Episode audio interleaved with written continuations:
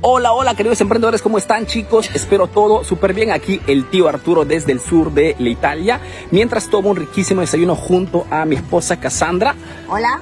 Quería responder a tres preguntas que me hicieron ustedes en la última transmisión en vivo que hice aquí siempre desde, desde mis vacaciones. Tres preguntas sobre todo que tienen respuestas muy interesantes para toda la comunidad de Emprendedor Eficaz. Vamos Cassandra con la primera pregunta. Bueno, tío Arturo, ¿cómo puedo trabajar con clientes tóxicos que vuelven siempre? Chicos, el tema de los clientes tóxicos es un tema, como digo siempre, muy eh, interesante, complejo, pero indispensable que resolvamos lo antes posible. Clientes tóxicos son esos clientes que buscan solamente siempre el precio bajo, esos clientes que fundamentalmente roban energía y tiempo a ti como emprendedor, a tu empresa, a tus empleados, ¿ok? Y no dejan ganancias. Por ende, tenemos que alejarlos lo más antes posible. Existen en realidad muchísimas formas de hacerlo. El tema de los contenidos, por ejemplo, el marketing de contenidos es una metodología. Cada vez que tú das información de valor a tu público, te estás posicionando como experto, ¿no? Estás haciendo entender en forma indirecta que tu tiempo es precioso. Por ende, esas personas, esos preguntones, esos pierde tiempos se alejan en forma automática. Otra forma, por ejemplo, es el tema de los precios o las ofertas premium. Si tu cliente percibe que no eres el que cuestas menos, automáticamente irá a buscar, digamos, el precio bajo en otra país. Existen muchísimas formas, pero es importante que inicies ya alejar a estos clientes tóxicos. Vamos con otra pregunta. ¿Cómo gestionar el tiempo si se tienes varios negocios a la vez? Lo digo siempre, ¿no? Es importantísimo que nos enfoquemos al 100%, sobre todo cuando estamos al inicio de un emprendimiento. Pero si, como yo, por ejemplo, tienes diferentes emprendimientos, ¿ok?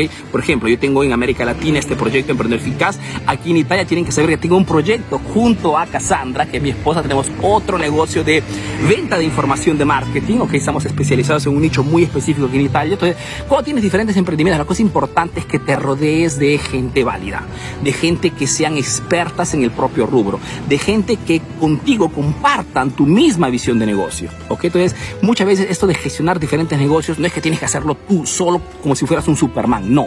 Significa que tienes que rodearte, tienes que circundarte, tienes que tener alrededor personas válidas sobre todo personas que de repente no tienen un gran expertise en ese momento, pero que tienen una visión enorme. Mejor dicho, personas ambiciosas. ¿Ok? Vamos con otra pregunta, Cassandra. Tío, soy socio con mis hermanos, pero no nos eh, entendemos y además nos estamos eh, bien formalizados. ¿Será por eso? Esa es una cosa también que me preguntan muchísimo de ustedes. Mejor dicho, como saben, yo trabajo no solamente con mi esposa a nivel de, de negocio, sino que también trabajo con mis hermanos, ¿no? Que son no solamente eh, mis socios, sino también son las personas que me ayudan a gestionar los emprendimientos. Pues ¿Cómo hacer, cómo poner orden todo esto, chicos? Es una cuestión más de claridad. Mejor dicho, eh, muchísimas de las, de las sociedades o de los emprendimientos que inician con más de una persona no terminan bien simplemente porque no se definen desde el principio cuáles serán los papeles o las responsabilidades dentro del negocio. Mejor dicho, no hay orden. Podría parecerte descontado, pero cuando no hay orden, ok, en cualquier parte nada funciona. Si quieres iniciar un emprendimiento con otra persona, que puede ser de repente un amigo en ese momento, que puede puedes ser de repente, como en este caso, mi pareja, ¿no? Cassandra. Pero para poder iniciar y sobre todo continuar y terminar muy bien, tenemos que establecer los papeles, los cuales serán tus obligaciones dentro de la empresa, cuáles serán sobre todo los resultados que la empresa se espera de ti. Entonces, para que todo funcione, tiene que haber orden. Establece con tu socio cuáles serán los papeles dentro de la empresa y los resultados que cada uno de ustedes tiene que dar al emprendimiento. Porque solamente si las cosas están claras desde el principio, terminarán bien. ¿Ok chicos? Tres preguntas súper interesantes que quería compartir con todas ustedes porque son preguntas seguramente que pueden eh, ser útiles para, para todos ustedes.